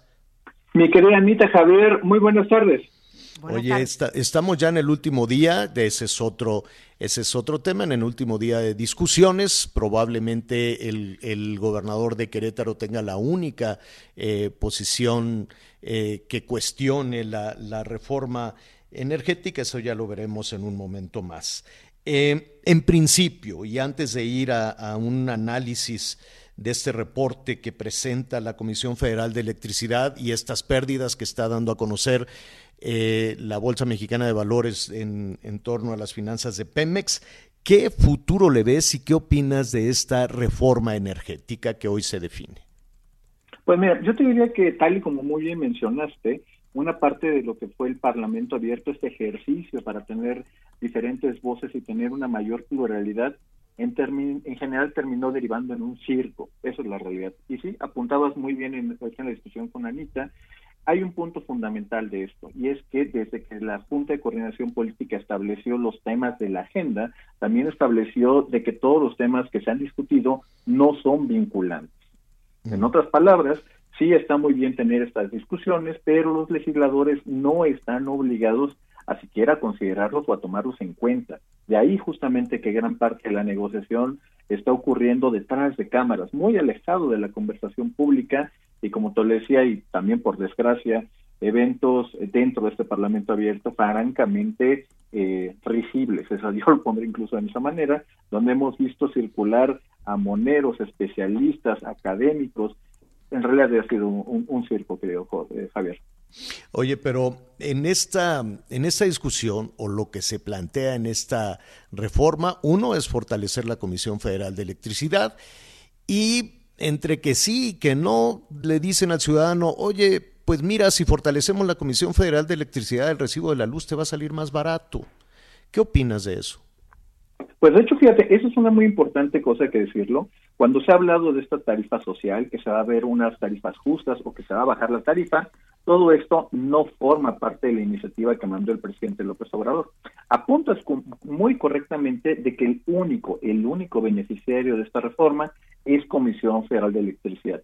Van a perder los hogares mexicanos porque el costo de generación va a aumentar sí o sí. La propia Comisión Federal de Electricidad lo ha admitido siendo que si el presidente López Obrador no aumenta las tarifas, significa mayores subsidios eléctricos, o bien justamente las tarifas aumentarían, como es el caso de las tarifas industriales. El segundo, todo lo que tiene que ver con tarifas en esta reforma CFE las puede fijar unilateralmente, ya no se tiene que coordinar con la Comisión Reguladora de Energía, con la, eh, con la en ese caso Hacienda, ni siquiera con la, el propio presidente López Obrador, Manuel Barlet, o en ese caso Comisión Federal de Electricidad, pueden fijar unilateralmente esto. Y eso y hay que tener mucho cuidado ahí, porque eso puede ser que se fijen eh, de una forma discrecional. Todo este marco tan tan grande puede hacer de que a un estado a un municipio o a alguna alcaldía literalmente se le pueda regalar la energía a un centavo, pero si hubo algún gobernador que se portó mal, algún lugar donde le chiflaron al presidente o a Manuel Barlet, subirles unilateralmente las tarifas en un cinco mil, diez mil o en el número que tú quieras. Así que mientras esto no esté puesto en papel, estarían firmando un cheque en blanco los legisladores que apoyasen esta medida. Y mientras estamos pendientes de esa decisión, eh, si no me equivoco, Gonzalo, la Comisión Federal de Electricidad presentó ya sus cuentas, ¿no? Sus sumas y restas, su estado financiero y con una pérdida importantísima. Efectivamente, eh, Javier, y ahí tenemos un elemento que hay que llamar muchísimo la atención y tiene que ver con todo lo que ha pasado con el financiamiento, los apoyos que se le ha dado a la Comisión Federal de Electricidad, más de 70 mil millones de pesos tan solo en subsidios eléctricos, y sin embargo, aún de que ha habido una recuperación importante de la demanda eléctrica, CFE sigue operando con pérdidas, incluso antes de pagar algún tipo de impuesto. ¿Por qué tiene pérdidas? ¿Por qué pierde? Eh, efectivamente, voy para allá. Ese, ese, es un excelente punto. Antes incluso de pagar impuestos, CFE ya había perdido dinero. ¿Dónde están los grandes problemas? Hablemos justamente de las remuneraciones, todo lo que se le paga al personal, más de 70 mil millones de pesos. Esto, para darle una idea a la gente, es lo que gana más justamente por el transporte de energía, incluso más que los subsidios de lo que recibe, el, en este caso, Comisión Federal de Electricidad. CFE no ha hecho prácticamente nada para reducir sus costos y ser una empresa más eficiente. E incluso eso conectaría Gonzalo, con te tengo, te tengo que interrumpir, pero te pediría que nos aguantes un minutito en, en, la línea para seguir con, con esto. Hacemos una pausa y volvemos.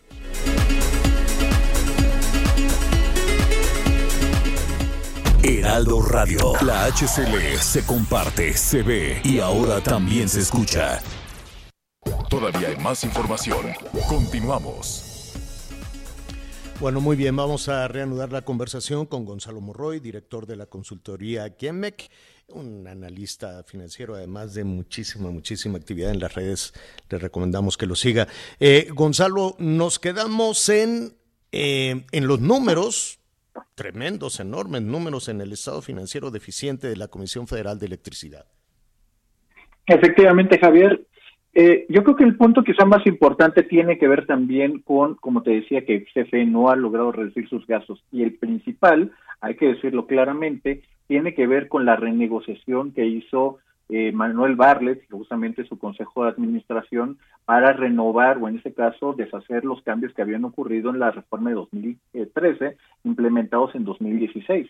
Este cambio justamente en las remuneraciones y en el contrato colectivo de trabajo representa un gasto adicional por 80 mil millones de pesos.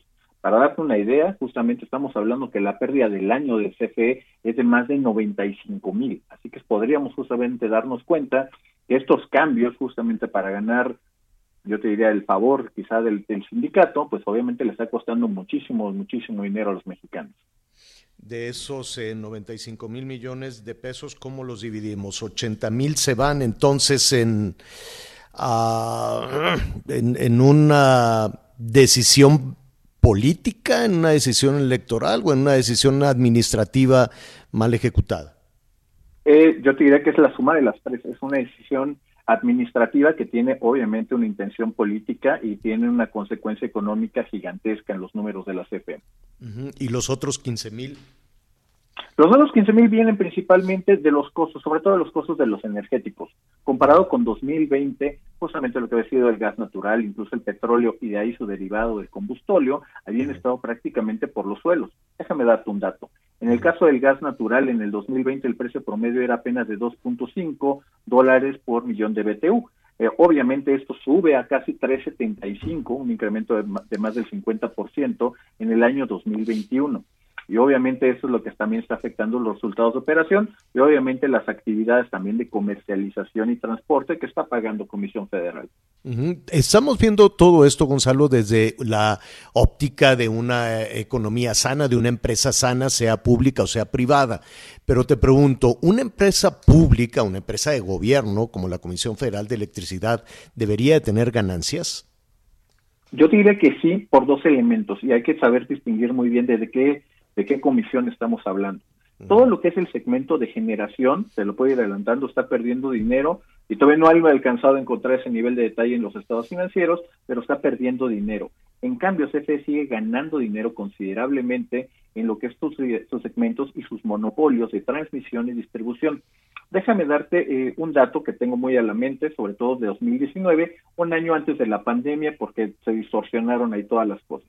En el año 2019, CFE en transmisión estaba ganando 13 mil millones de pesos, en, en distribución 11 mil millones de pesos, pero justamente en la generación perdió más de 36 mil millones de pesos. Obviamente donde CFE tendría que estar haciendo las inversiones es en los sectores que le están funcionando muy bien, transmisión y distribución, y recortar sus pérdidas en generación. Es algo donde, por desgracia, no parece ser que CFE haya enfocado los esfuerzos. Ahora, en el caso de Pemex está en desarrollo, habrá que conocer con, con mayor detalle, pero eh, yo quisiera aprovechar para, para preguntarte, a reserva del análisis que, que hagas de los números o de las cuentas que están presentando en este, en este momento, así rápidamente, abuelo de pájaro, Pemex tuvo una pérdida neta de 124 mil 66 millones de pesos en el último trimestre del año pasado. ¿Qué opinas? Eh, pues mira, yo te diría de que en realidad hay que verlo en su sana dimensión y no son solamente 124 mil. Hay que agregarle también lo que han estado tomando dinero del sindicato y la pérdida total de Pemex es de más de 158 mil. Estamos hablando de poco más de 12 mil millones de dólares en justamente el año 2021. ¿Dónde está el problema de Pemex? Idéntico a lo que hemos visto en Comisión de Electricidad, sus costos. Tan solo sus costos están siendo prácticamente el 70-75% de todos los ingresos que están tomando. Y eso es muy importante entenderlo, Javier, en términos de lo que estamos viendo al día de hoy. Estamos viendo unos precios del petróleo por los cielos, una parte la falta de inversiones, otra parte la cuestión geopolítica que está ocurriendo no solo en Ucrania, sino también en otras partes del mundo, y nos damos cuenta de que Pemex está en una espiral que parecería estar fuera de control. Si nos fuéramos en el caso específico de Pemex, nos vamos a dar cuenta que estas pérdidas vienen altamente asociados al sector de transformación, que es donde está la parte de la refinación, es la parte de las plantas petroquímicas. Es ahí donde está el mayor problema de Pemex en cuanto a su manejo de pérdidas y de costos. Y es ahí donde está el, el principal argumento de la reforma energética, Gonzalo. E incluso yo te diría que gran parte antes de, la, de esta contrarreforma energética es parte del discurso, y lo hemos escuchado ampliamente, de la soberanía energética, de la recuperación de la soberanía, etcétera, etcétera.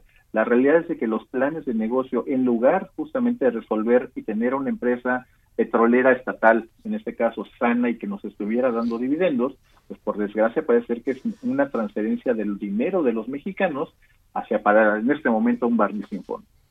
Y, digamos que en el, el sentido común nos diría que un incremento, que un aumento en los precios del petróleo, a propósito de los conflictos en, en Ucrania, lo que tú quieras y mandes, pues podría significar un beneficio. Bueno, esto es recién, habrá que ver cómo, cómo impacta, estamos hablando del cierre del, 20, del 2021. Por lo pronto, Gonzalo, Gonzalo Monroy, te agradecemos muchísimo este, este análisis, este enfoque. Danos tus redes sociales, por favor. Claro que sí, eh, podemos seguir la conversación en Twitter como Gemonroy Energy y también les recomiendo en TikTok como Gomonroy, ahí tengo muchísima Ah, mira esa. respecto. Ah, pues esa no la tenía, la de TikTok, pero ahora mismo. Muy bien, Gonzalo, muchísimas gracias. Claro que sí, Anita, Javier, un gran y enorme abrazo. Gracias, otro para ti. Anita. Bueno, pues resulta que la difusión de nuevos videos sobre el caso del multihomicidio ocurrido el pasado domingo en el municipio de Marcos Castellanos comprueba que los cuerpos de las víctimas sí fueron levantados por civiles que retiraron toda evidencia antes del arribo de la Fiscalía General del Estado. Y con esto un recorrido informativo por el país.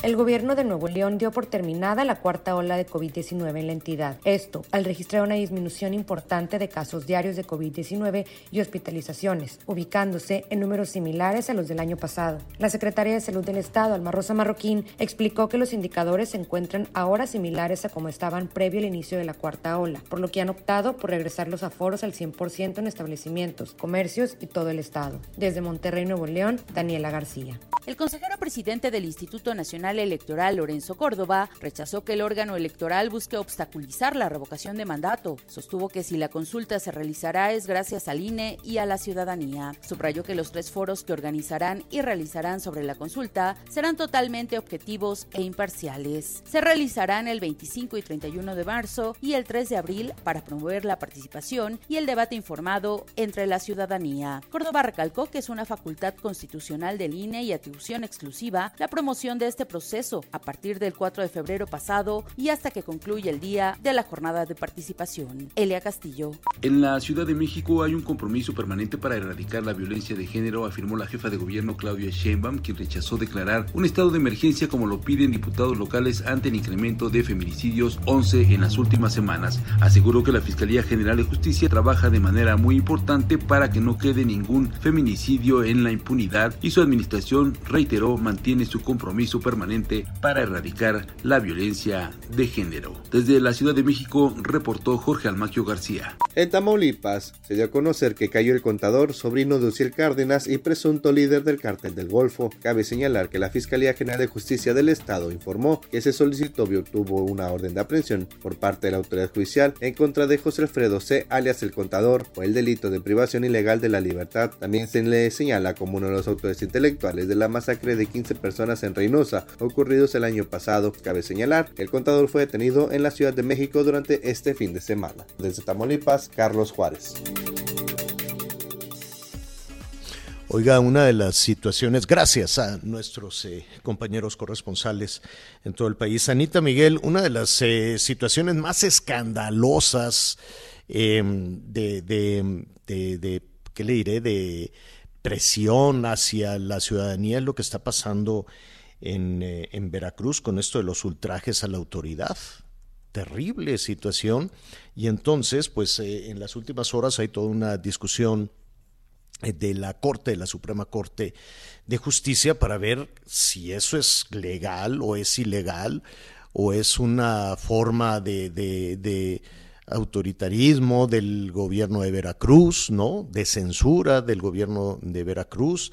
Es una situación que se ha condenado en múltiples, en múltiples ocasiones y que ha dividido incluso a los legisladores de, a los legisladores de Morena. Allí está el senador Monreal, que un día sí y otro también va al penal de Pacho Viejo para eh, tratar de Porque ver ahí también está su la- ex colaborador, ¿no? Exactamente. El punto es ese, porque, porque ahora sí se vieron directamente afectados. Por lo pronto, Javier, este lunes ya fue publicada en la Gaceta Oficial del Estado esta modificación realizada por el Congreso de Veracruz al delito de ultrajes de la autoridad, a pesar de que todavía pues está en la discusión, o bueno, se prevé que haya una discusión en este tema en la Suprema Corte de Justicia de la Nación. Recordemos que al final, bueno, pues este, este asunto llegó, llegó hasta la, hasta la Corte, pero por lo pronto, pues ya Se fue publicado por el gobierno. Pero ¿no? lo que quiere decir, entonces- no se esperó. O sea, lo aprobado no deroga el delito de ultraje a la autoridad, pero entonces, ¿qué sí?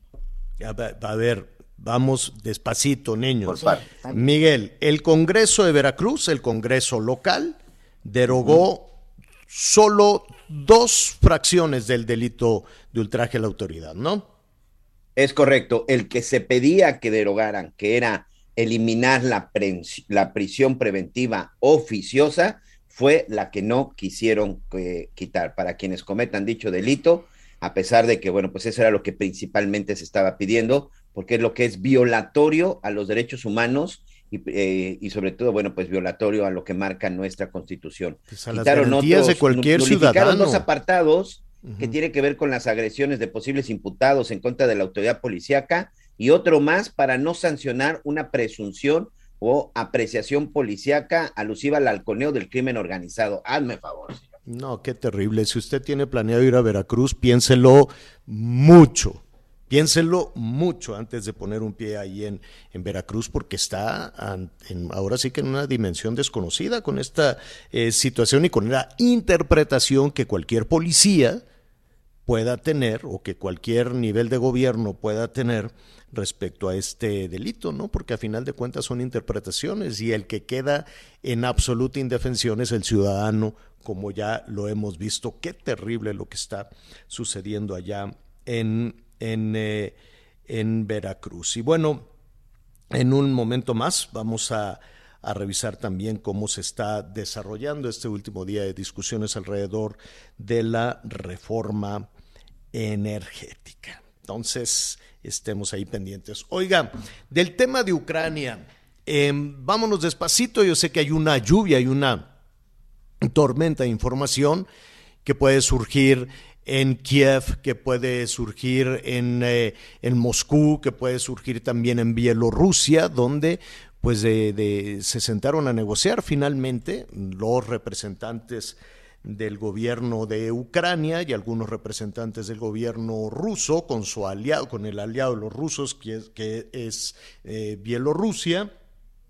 Y bueno, pues lo que están pidiendo los ucranianos es el final de la guerra, el final de las hostilidades. En medio de todo esto, pues hemos tenido oportunidad de platicar con varias mexicanas y mexicanos que los sorprendió que lo sorprendió la guerra, y digo lo sorprendió porque a pesar de los anuncios reiterados eh, tan- de ambas partes, tanto de Estados Unidos como de Rusia, que se enfilaban a un enfrentamiento en territorio ucraniano, pues yo entiendo de pronto este instinto de sobrevivencia, la negación de algunas personas de decir, pues este todo se ve tranquilo, todo se ve normal, los niños van a la escuela, no había compras de pánico y no había nada de eso, este ni siquiera una alerta de, qué hacer en situaciones de guerra, este, no, los refugios, en fin, to- todo este alertamiento definitivamente no había porque los propios ucranianos eh, de alguna manera pensaban que no se llegaría a una posición tan extrema, que no se llegaría a un bombardeo, que no se llegaría a un eh, ataque que costara vidas no solo a los ejércitos, sino a ese país. Sin embargo, llegó la agresión, llegó el día, y por eso digo que, que sorprendió, siempre estaba la esperanza, la posibilidad de que todo fuera una discusión política, una discusión este, diplomática entre Estados Unidos y Rusia, entre la OTAN y, la, y el área de influencia de los rusos, que incluye desde luego a Ucrania, pero el asunto sucedió. Después de eso, con anticipación, con un poquito de anticipación, el gobierno mexicano les decía a todas aquellas mexicanas y mexicanos casadas o casados con ciudadanos de Ucrania que, este, que se les ofrecía un autobús, súbanse a este camión y los llevamos a la frontera, a uno de los puntos de frontera con, eh, eh, si no me equivoco, era Polonia. Después dijeron, bueno, pues vámonos a Rumania para este, poder em, eh, salir de ese lugar. El gobierno mexicano envió un avión, un avión de la Secretaría de la Defensa, justo a Rumania para auxiliar a todas aquellas mexicanas y mexicanos que eh, lograron salir, por lo menos de Kiev, que está todavía en vilo. En ese avión viaja Raimundo Sánchez, nuestro compañero subdirector editorial del Heraldo, a quien me da muchísimo gusto saludar en este momento. ¿Cómo estás, Raimundo? Mi querido Javier, buenas tardes para ti, buenas noches acá en Bucarest. Eh, te saludo con gusto a ti y a la audiencia de Heraldo Radio en este, pues desde este país que estamos a dos grados, Javier, eh, tremendo frío que hace por acá. Y bueno, y de, recién hace eh, unas cinco horas hará que aterrizamos en este en este país aquí en la capital Bucarest. Y bueno estamos ahorita apenas pues adaptándonos a este clima. Y bueno por supuesto que también recopilando información sobre todo porque pues este asunto de los mexicanos que salieron de Ucrania eh, para refugiarse temporalmente aquí en Rumania, pues resulta que no están aquí en la capital Bucarest. Se habla de que están algunos en Sirat, que está, está a unos 450 kilómetros de Bucarest. Estamos hablando de un trayecto de unas seis horas y media. Es Sirat es esta, pues esta localidad que hace frontera con Ucrania se supone que allá están algunos mexicanos. El embajador Guillermo Ordorica, de hecho, anda por allá. Se, se mencionó cuando veníamos en el vuelo que daría un mensaje aquí en Bucarest, sin embargo, pues no pudo llegar a tiempo aquí a la capital de Rumania, se quedó allá en Cirat para seguir coordinando el asunto de los pues de los mexicanos que están saliendo de Ucrania. Y lo que no se sabe Javier es ni siquiera cuántos mexicanos van a abordar ese regreso a México. No sabemos eh, si van a querer regresar. Las, las autoridades que nos acompañan de la Cancillería tampoco tienen idea de cuántos mexicanos van a, a, pues abordar este Boeing que dispuso la, la Fuerza Aérea Mexicana para pues regresarlos a nuestra patria. Y bueno, es ahorita un tema de incertidumbre aquí en Bucarest bueno, mañana vamos a ver si ya tenemos más claridad sobre el asunto. Así es, así es, así es. Eh, ha sido un, un trayecto muy largo para ustedes, casi 20 horas, casi 20 horas de vuelo. Se fueron primero a Canadá, luego Irlanda, hasta que llegaron a, a Bucarest. Y, y efectivamente coincido eh, contigo que es eh, confuso eh, saber si, por ejemplo, vamos a poner el caso que hemos aquí eh, compartido, que hemos hablado de una ciudadana mexicana que quiere salir de Ucrania, pues ella lo puede hacer, apoyada por el gobierno mexicano, pero si ella está casada con un ciudadano ucraniano, eh, que, que, esté en el rango entre los 18 y los 60 años puede salir de Ucrania y viajar a México aunque esté casado con una mexicana? ¿Te compartió una situación como esa las eh, autoridades eh, de la Cancillería mexicana? Así es, Javier. Eh, todo parece indicar que sí pueden. El asunto es que, como dices, la mayoría de los mexicanos que están saliendo de, de Ucrania son personas que ya tienen su vida hecha en este continente y ahora pues el asunto es que eh, estaría en preguntarles si quieren volver a empezar de cero en México o en uno de los países de este continente que sea más seguro en estos momentos, porque como dices, hay personas que pues sus parejas o se casaron aquí con, con personas de estas nacionalidades. O los cuñados, los suegros, la suegra, todo lo que dejan ahí, ¿no? Así es, y entonces esa es la incertidumbre que vive, o sea, hay avión, Javier, te lo digo así, eh, hay avión, eh, está todo puesto, ahora solo faltan los mexicanos que vamos a regresar. Ah, eh, existía también la, la, otra versión, Raimundo, corrígeme si me equivoco, de que ciudadanos latinoamericanos de, de podrían también abordar ese avión. ¿Es verdad? Se, se comentó que se había, que, que de hecho había unas negociaciones eh, entre gobiernos de Latinoamérica con el gobierno mexicano para que en un tema humanitario eh, este avión que dispuse, dispusieron las Fuerzas Armadas pues pudiera llevar eventualmente a hermanos latinoamericanos eh, hacia México y acercarlos a sus a sus naciones. No hay nada concreto todavía, Javier. Sigue abierta, hasta donde tengo entendido, la negociación entre los países, pero insisto, todavía aquí en Bucarest no hay ningún mexicano de los que han salido de Ucrania eh, y bueno, pues hay que ver si los latinoamericanos también no pasa, pasa una, una cuestión similar.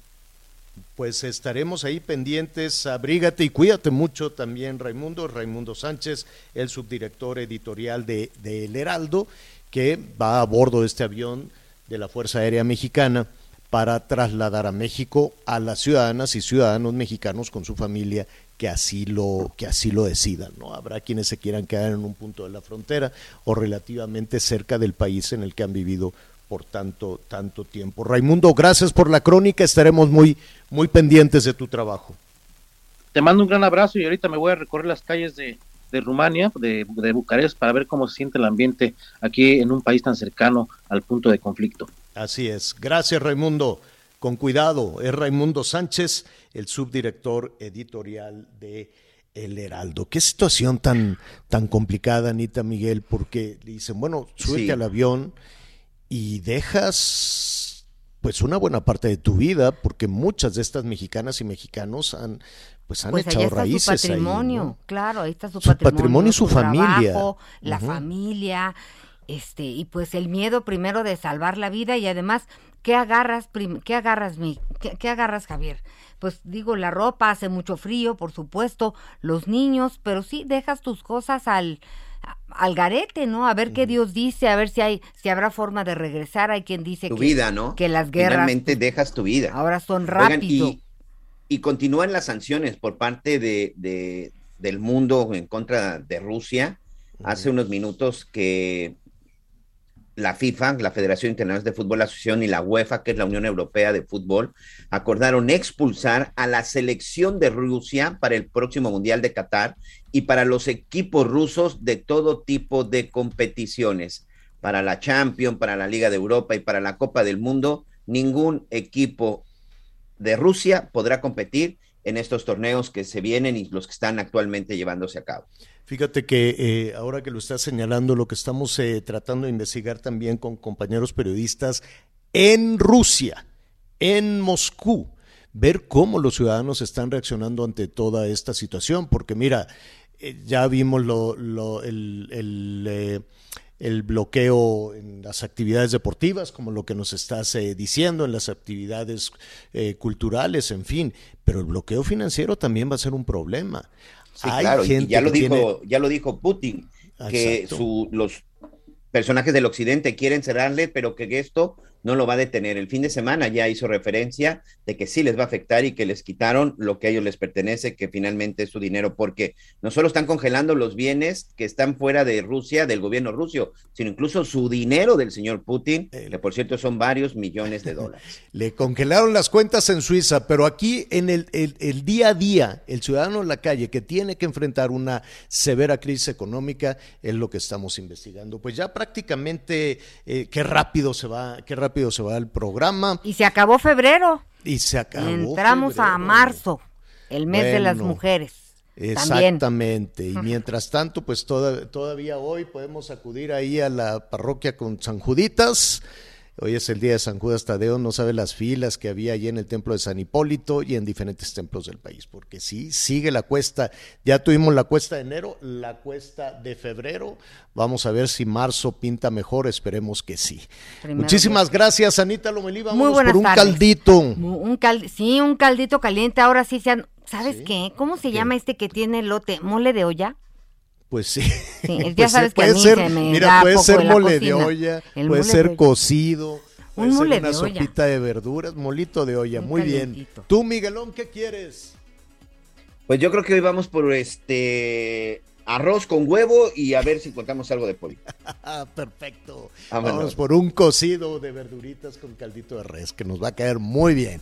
Bueno, muy bien. Gracias, Anita. Gracias, Miguel. Yo lo invito a que siga con nosotros en el Heraldo Radio.